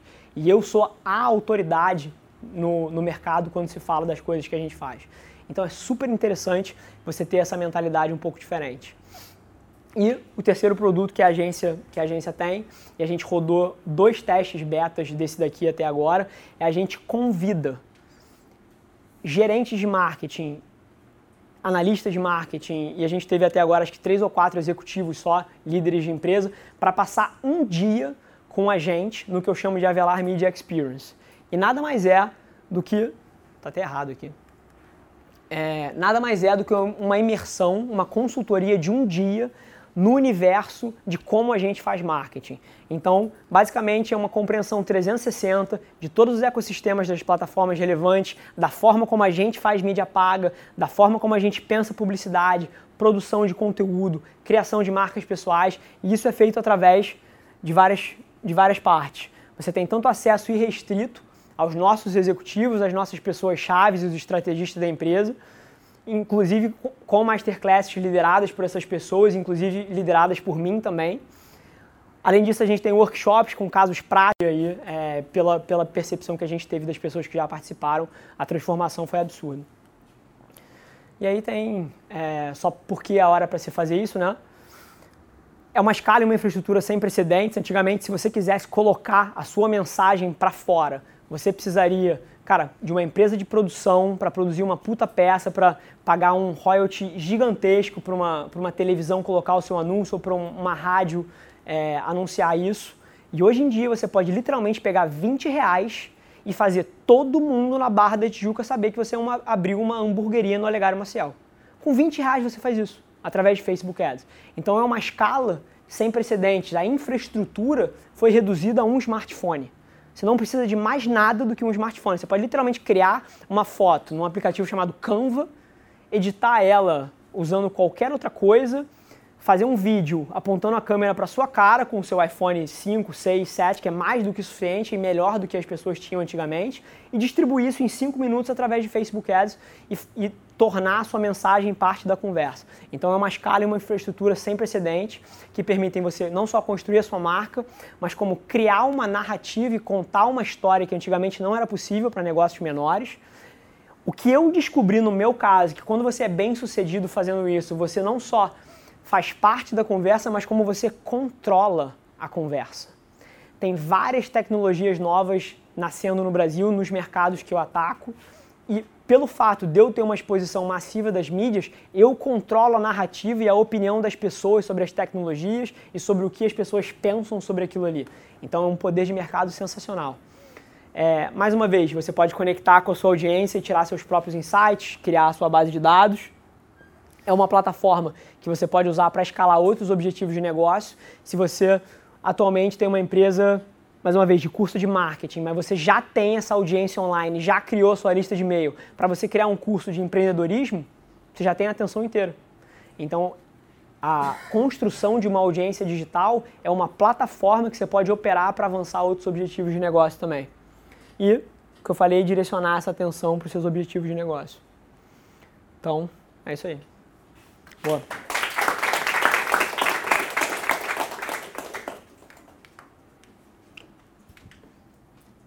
Acho que, não sei, não sei se você pode falar, mas você trabalha num modelo onde é, é, eu testo o resultado e depois eu remunero você? Não, tudo depende da estratégia que a gente elaborar. Tem empresas que precisam de mais coisa, por exemplo, para as minhas empresas, o Instagram eu descobri que é irrelevante.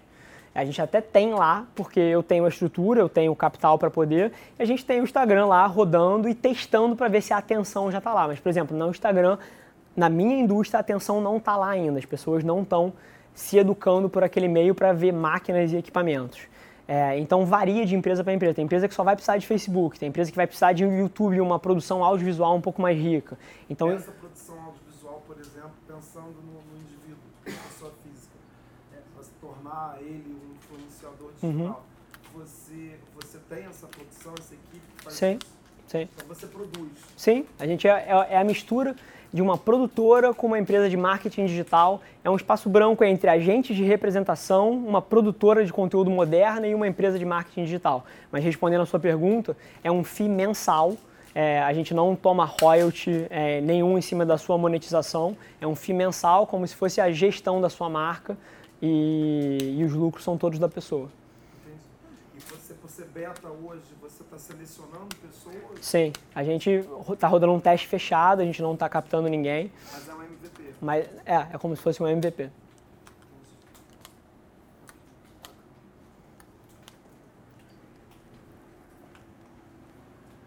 Pô, obrigado pela atenção, gente. Se alguém tiver alguma pergunta, manda. Qual foi o maior conflito que existia dentro de você quando era estudante e que hoje você vê que não existe mais o Rafael empreendedor? Que te impedia de ser aquela pessoa que você queria ser, mas não sabia como? Cara, eu acho que era a experimentação, quando você está sentado na cadeira que você está aí, e eu já tive nela muito pouco tempo atrás, essa experimentação que vocês passam tentando achar alguma coisa que ressoa com vocês, é uma coisa que gera muita ansiedade. Então, a maior mudança para mim é que na hora que você se encontra, você vê que tudo fez sentido, aquela ansiedade toda era parte natural do processo. Então, essa é a maior diferença para mim hoje em dia. Naquela época eu não tinha a capacidade de enxergar as coisas dessa forma, eu achava que eu estava perdido, eu achava que eu não estava me encontrando, mas é, o Steve Jobs fala essa porra, tipo, olhando para trás você consegue conectar todos os pontinhos e as coisas fazem sentido. Então é só você ter paciência e acreditar que se você estiver se expondo, que você estiver fazendo as coisas certas, você vai acabar trilhando um caminho que vai fazer sentido em algum momento. Manda. É, já pergunta? Pode fazer. Pode. Como foi a percepção do insight em que era a hora de mudar, por exemplo? Você é, tirou da falência a empresa dos seus pais, é, só que não satisfeito, você ainda foi para uma segunda empresa e agora você está criando em fase beta a sua terceira empresa, que é a Vela Media. Então, como foi a percepção do insight em que ficar na zona de conforto, em que deu tudo certo ali na primeira empresa, é o que vai ser para mim, é o que eu vou ficar para minha vida? Como é que foi, o foco da pergunta é assim, a sua percepção em que precisava mudar, não era aquilo que você estava satisfeito. Bacana. Eu acho que isso mapeia para o que você quer da sua vida. Então, por exemplo, se eu quisesse uma renda super boa e viajar pelo mundo inteiro o ano inteiro, eu já podia parar. Mas não é isso que eu gosto de fazer. Eu dei uma sorte fodida que o que eu descobri que eu gosto é construir negócios. É tirar empresas do chão, é, é por isso, e mais uma vez, é impossível você ser massivamente bem sucedido se você não trabalha muito. Só que uma coisa que eu te digo, é muito mais fácil você trabalhar duro se você faz uma coisa que você gosta. Isso tira o peso daquilo ali. Aquilo deixa de ser um atrito, deixa de ser um ranço e passa a ser um prazer. Eu não me sufoco quando eu estou é, na empresa e os meus amigos estão no bar. Eu me sufoco se eu estiver no bar em vez de estar na minha empresa. Então, tipo assim, eu sei que pode parecer meio lunático para vocês, mas a minha cabeça funciona diferente porque eu amo essa porra daqui. Eu passo 24 horas do meu dia pensando no que eu vou fazer diferente, como eu vou melhorar aquilo ali. Isso é a minha paixão. Então eu não vejo, tipo assim, o, o ponto final, entendeu? De para mim tá bom, para mim tá ok. E, e, da mesma forma, pela outra ótica, se tudo isso aqui der errado e daqui a dois anos eu não tiver um puto no bolso, cara, eu vou estar tá fazendo isso aqui ainda, feliz da vida, porque eu não estou fazendo por um resultado específico, eu estou fazendo porque isso aqui é o que me tira da cama três e meia da manhã todos os dias, que vocês vêm aqui com a energia que eu tenho, me faz trabalhar até tarde, porque eu gosto de fato disso aqui. E eu sei que empreendedorismo virou uma coisa um pouco sexy hoje em dia. Porra, coisa mais legal para você falar para seus amigos se você abrir uma startup, captou dinheiro, que está com valuation de 20 milhões. Cara, mas eu acho que várias pessoas estão entrando nisso pela, pela, pela razão errada e elas vão se frustrar muito. Porque quem ganha esse jogo aqui é quem gosta dessa porra. É quem não sente um peso de ter que trabalhar 16, 18 horas por dia e estar ali porque gosta daquilo e que vibra na hora que um teste AB de um Facebook Ad dá certo e reduz o seu custo de, de, de tráfego de 50 centavos para 22. Tipo assim, é, é diferente. Tem muita gente entrando nisso daqui porque é sexy, porque se tornou glamuroso. Mas eu gosto disso aqui pelo jogo. Então eu não sei se vai ser suficiente. Mais uma vez, posso mudar de opinião.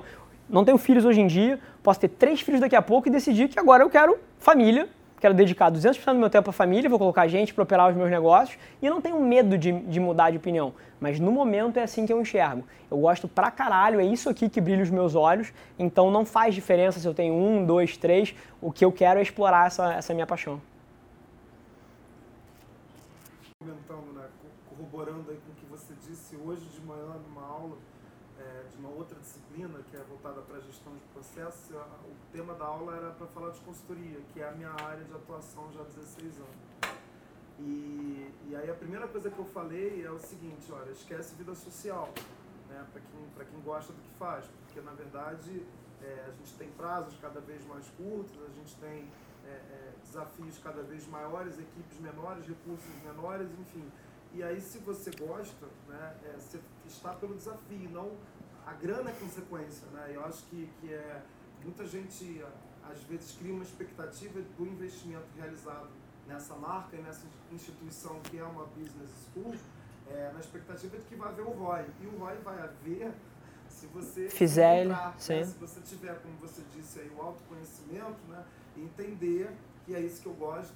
Né? É Perfeito. eu falo. E é engraçado você falar de trabalhar muito, porque eu também me considero um workaholic, trabalho numa média de 17 horas por dia também.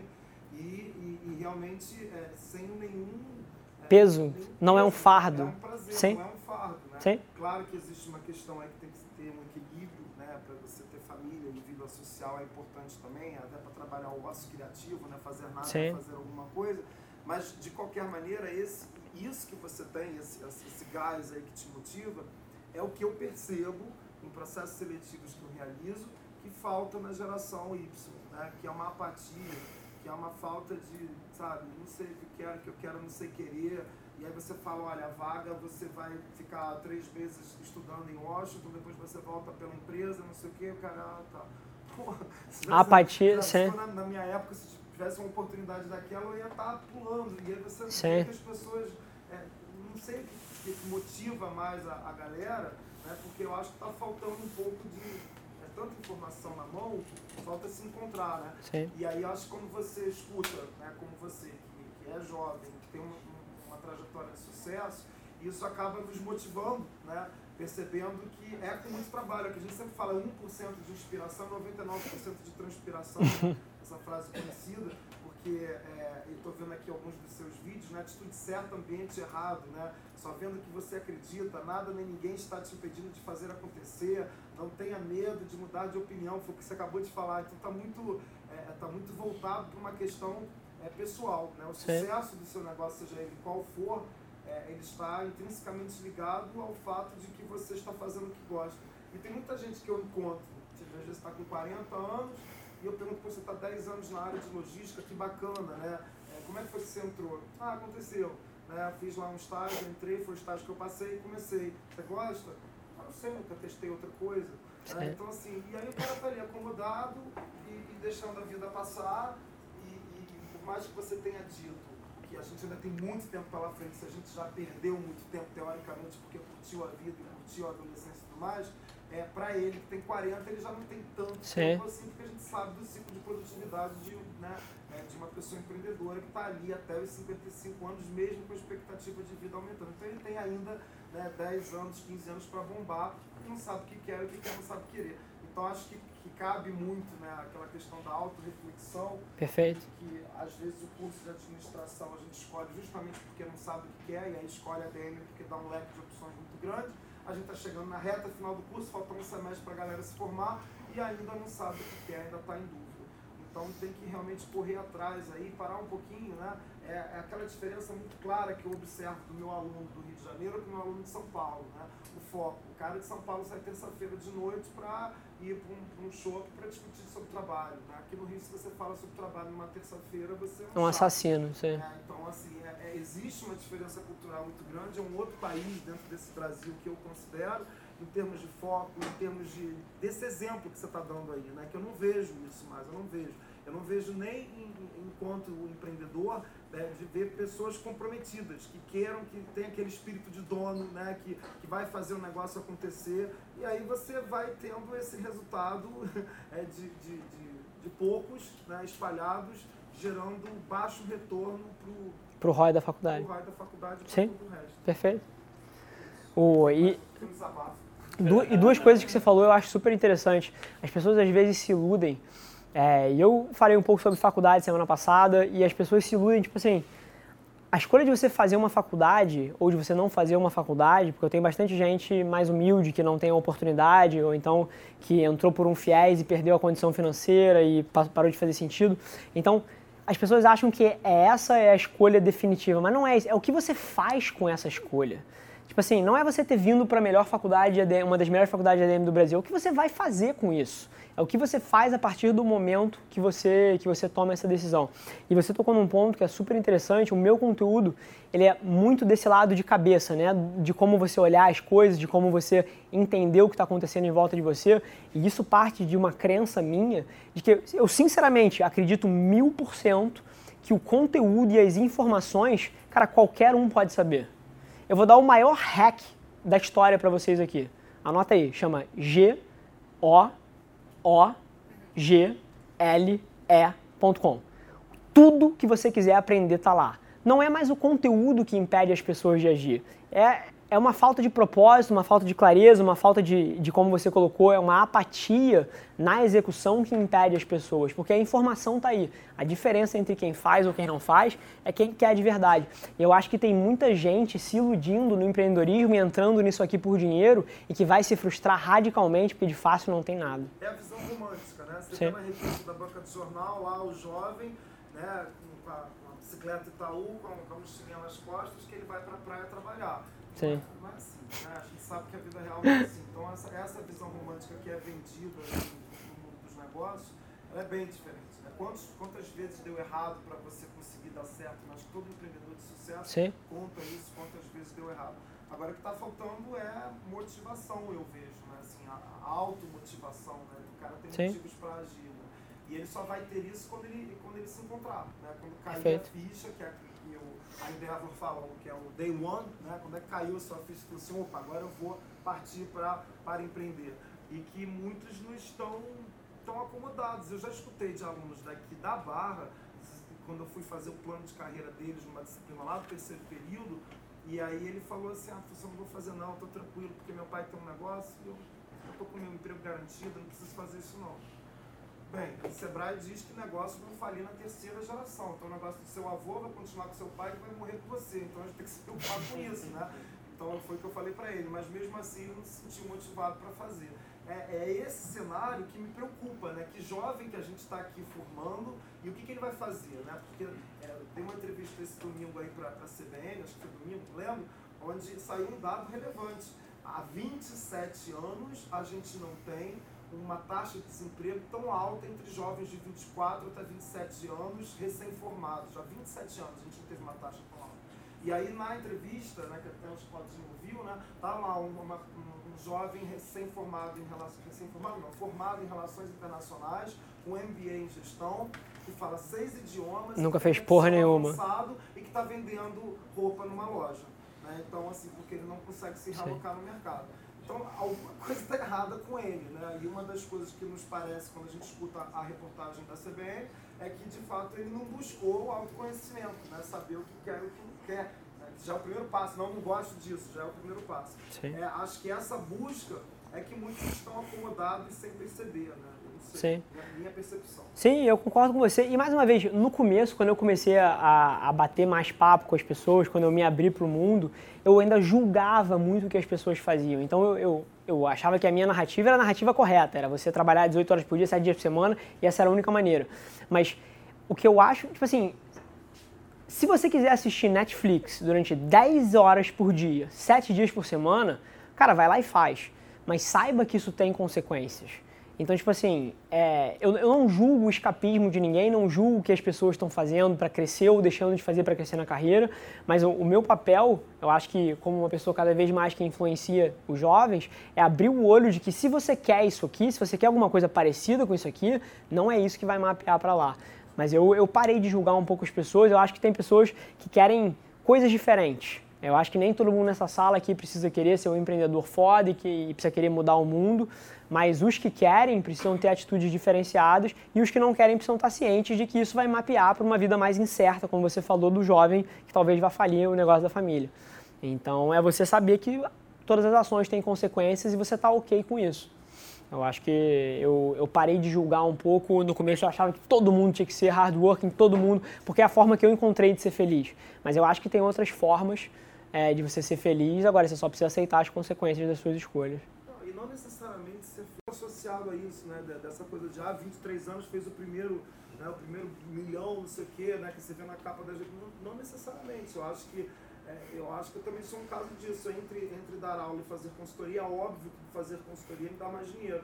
Mas aí eu encontrei um prazer que é conjunto, que é fazer Sim. o link entre as duas coisas. Então eu estou há 10 anos fazendo isso e não gostaria de parar, né? porque eu curto estar aqui vendo a evolução dos meus alunos. Se eu fosse fazer a conta do ROI disso, é terrível. que eu já fiz educação e continuo fazendo em mim para continuar lecionando uma instituição como essa, não vale a pena. Nem um né? pouco. Mas não tem preço um aluno que me encontra no corredor e me conta, olha, passei, estou é, tendo sucesso, cresci, fui efetivado, isso, isso para mim, mim paga qualquer remuneração. Aqui falo de, de verdade, né?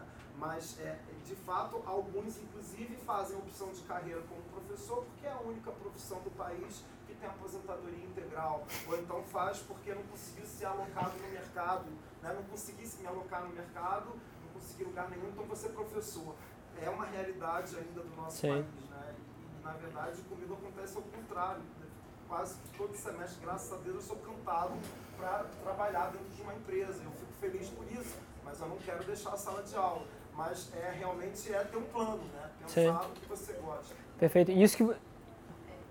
Claro. Assim, trabalhando na parte de educação com os jovens, porque nós percebemos lá na, na empresa, é o que acontece, é o choque de gerações.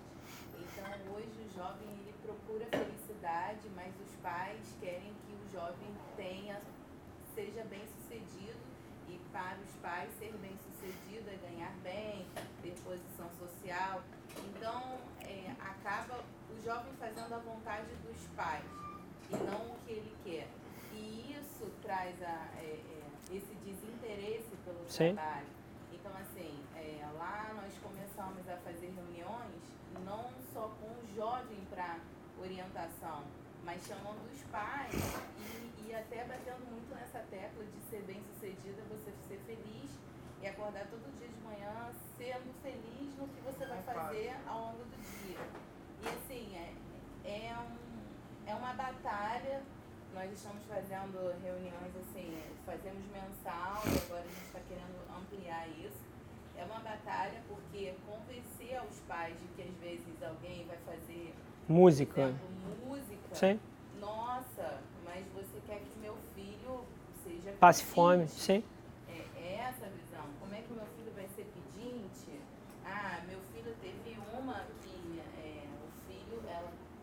pai é então o filho tinha que estudar no IME. Só que o garoto gosta de música, então o pai virou pra gente e falou, perguntou se nós queríamos que o filho fosse usuário de droga. Porque nós estávamos influenciando o filho a ser Sim. alguém ruim na vida, sabe?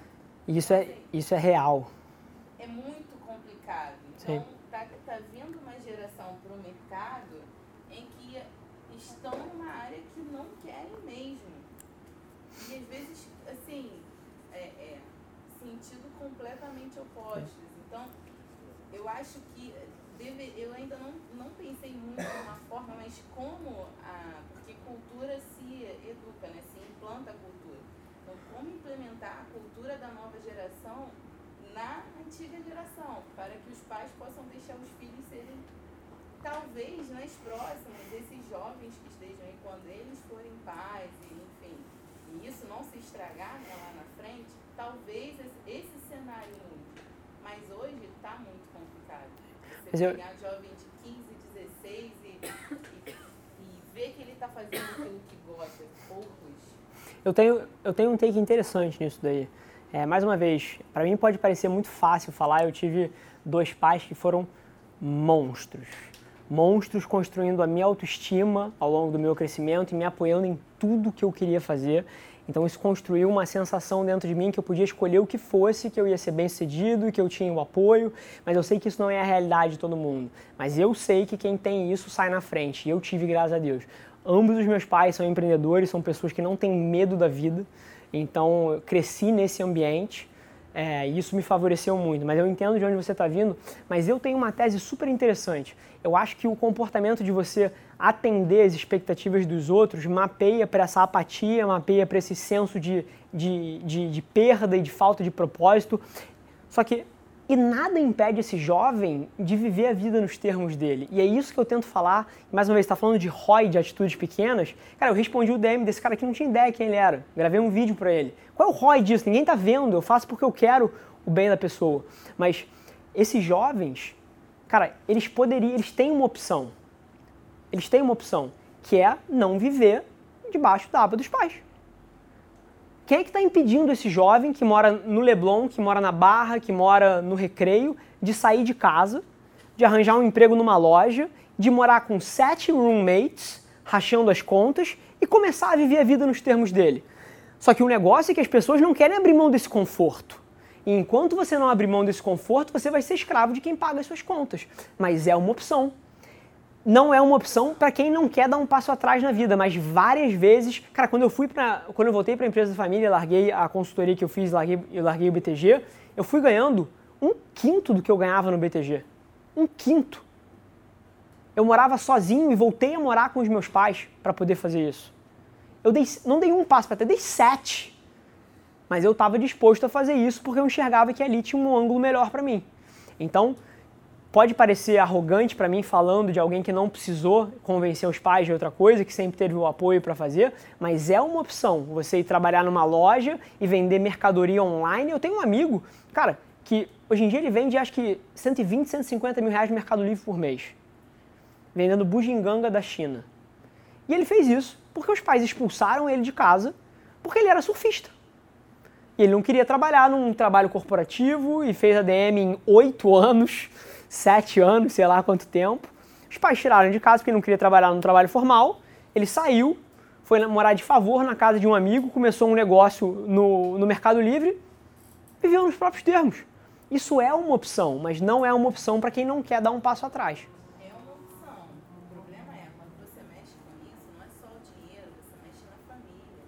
Você desestrutura uma família. Você vai pegar um jovem de 16 anos, 17 anos, 18, que ele vai ser assim, excomungado da família. Eu entendo, eu entendo de onde você está vindo. Sim, mas é- consegue. O problema é como você vai dar as costas para os seus pais, para toda a sua família. não é você que está dando as costas, são os seus pais que estão dando as costas para você. Não é o jovem que está desestruturando a família quando ele toma essa atitude, são os pais que estão estruturando essa família. A pessoa que pensa já assim, de que, ah, então eu vou sair e eu vou me sustentar, essa pessoa já não aceita o que os pais querem para ele, já é automático. Esse tipo de pessoa, se o pai virar e falar, você vai ser militar, ele vai falar pro pai que não. Sim. Esse daí, graças a Deus, sabe? Sim. É uma pessoa que você não precisa se preocupar. Sim, O com quem você tem que se preocupar é o- a, a pessoa que não se, não se movimenta quanto a isso. sim, E, e gera todo um problema de família, e não só financeiro, entendeu? sim. Então é, eu vejo mais que isso seria um confronto de briga. É, você vê um, dois, três, mas agora mexe para a massa. Você precisa implementar uma que o pai precisa deixar o filho para o mundo. Não, De não tenho o pai dúvida. Tá fazendo a sua velhice Não tenho dúvida. e que o filho está fazendo o seu futuro. Sim, E, e entender, os dois entenderem isso, mostrar para a criança que, olha, durante 16 anos da sua vida, seu pai te falou uma, uma coisa. Agora aos 16 eu te digo, seus pais às vezes não sabem o que é melhor para você, meu filho. Vai descobrir o mundo e vai. Cara, você já deu um choque na cabeça de alguém. Não, eu não discordei de nada que você falou. E, e agora? Isso, pessoal, é uma opção, mas é uma opção dentro de toda a população é uma opção muito pequena. É a única opção que, que serve. quiser- Mas o cara que Sim. falar assim, então eu vou sair de casa, pô, maravilha, esse cara não precisa dar tapa nas costas, entendeu? Sim. Ele Realmente já. Mas, mas eu vou ser muito franco aqui. O que você está me falando da distinção dessas duas pessoas que existem, dois tipos de comportamento, eu vou chamar de outra coisa. Cara, são os vencedores e os perdedores. Na vida você vai, vai ter pessoas que vão viver pelo dogma dos outros e vão ser extremamente infelizes. E, cara, essa é a vida. Então, tipo, agora. Oi? Sim, mas o, o grande lance é porque eu acredito profundamente que você não tem como ser feliz e não tem como fazer os outros felizes em volta de você se você não está feliz. Então eu, eu acredito numa visão egoísta de felicidade. E eu tenho um, um nível de egoísmo que eu acho interessante. Tipo assim, eu boto o meu na frente do dos outros várias vezes, mas o que isso causa é que eu não tenho rancor nenhum de estar abrindo mão da minha vida de estar abrindo mão. Então, toda vez que eu estou perto das pessoas que eu amo, eu consigo fazer todo mundo em volta de mim feliz, porque eu, eu sou a pessoa mais feliz do mundo. Então, eu acredito muito na tese de, cara, se você está perturbado com os seus pais que não te deixam, cara, vai lá e vive a sua vida nos seus termos. Eu tenho exemplo disso, mas é real isso que você falou. É um problema massivo. E a maioria do- dos directs que eu recebo hoje em dia, pelo menos 20, 30% falam disso. Cara, eu queria fazer outra coisa, mas os meus pais me pressionam. E isso é um debate que é real. Alguém tinha levantado o braço aí. queria complementar que eu tenho um amigo que ele tinha esse problema, que o pai era militar. Ele saiu de casa, hoje ele mora no Vale, ele é fotógrafo, surfista. Cara, no começo dos dois anos, o pai não falava com ele. Hoje eles estão super bem. Perfeito, perfeito. E essa, essa intriga que, de quebra da família, eu acho que é uma visão de curto prazo. Isso vai infernalizar a vida da família, talvez durante um ano, dois anos, três anos, mas no longo prazo é a única, é a única chance que tem, é a única opção que tem chance de dar certo. Isso é cultural também, né? Porque a gente tem uma cultura brasileira de criar pra dentro, porque o jovem americano né, vai fazer high school. E já sai de casa. A família já tá sabendo que ele vai sair, daí Sim. ele vai se virar. Então, é uma questão- E isso está mais inserido quando é classe média a baixa. A classe média a alta cria o filho, a- pouco ver. bolha, mas o filho vai. Mas de classe média a baixa é nossa, entendeu? Sim. Tipo, tem o próximo filho, então eu crio neto, Super interessante, sim. entendeu? E vai para debaixo da água. Esses são os problemas. Boa. Mais alguém tem alguma pergunta? Poxa, muito obrigado. Parabéns. Fechado.